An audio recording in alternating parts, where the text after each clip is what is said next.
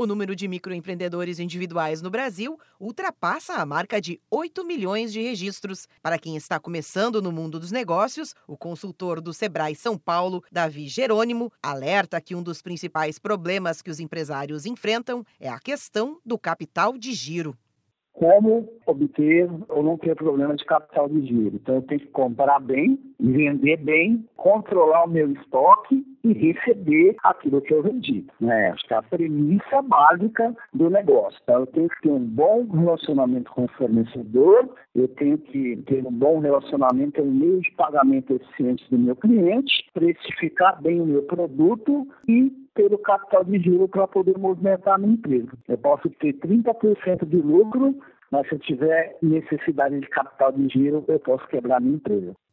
Nos últimos cinco anos, o número de MEIs no Brasil cresceu mais de 120%. Segundo o Sebrae, até o final deste ano, a expectativa é que um milhão e meio de pequenos negócios sejam criados no país. A palavra mágica que todo novo empreendedor deve saber é planejamento. Antes de tirar a ideia do papel, é fundamental ter tudo previsto. Um bom plano de negócios envolve todas as áreas na empresa e prevê as dificuldades que podem surgir em cada etapa. Porém, como afirma Davi Jerônimo, é preciso preciso testar o planejamento antes de colocar em prática. Se não agir, não resolve.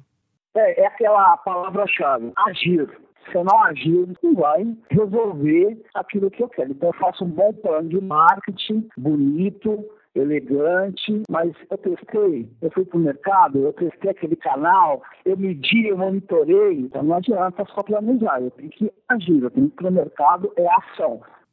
Outro problema enfrentado pelos empreendedores é sobre o fluxo de caixa. O dono da empresa deve entender que os recursos são limitados, principalmente no início da caminhada. Se sobra dinheiro no caixa, não quer dizer que tem lucro. É preciso separar muito bem as finanças do negócio com as finanças pessoais, para não dar prejuízo no fim do mês. Para esclarecer dúvidas e obter mais informações sobre capital da empresa e fluxo de caixa, visite o site do Sebrae www.sebraesp.com.br ou, se preferir, ligue para a central de atendimento no 0800 570 0800. Da Padrinho Conteúdo para a agência Sebrae de Notícias, Melissa Bulegon.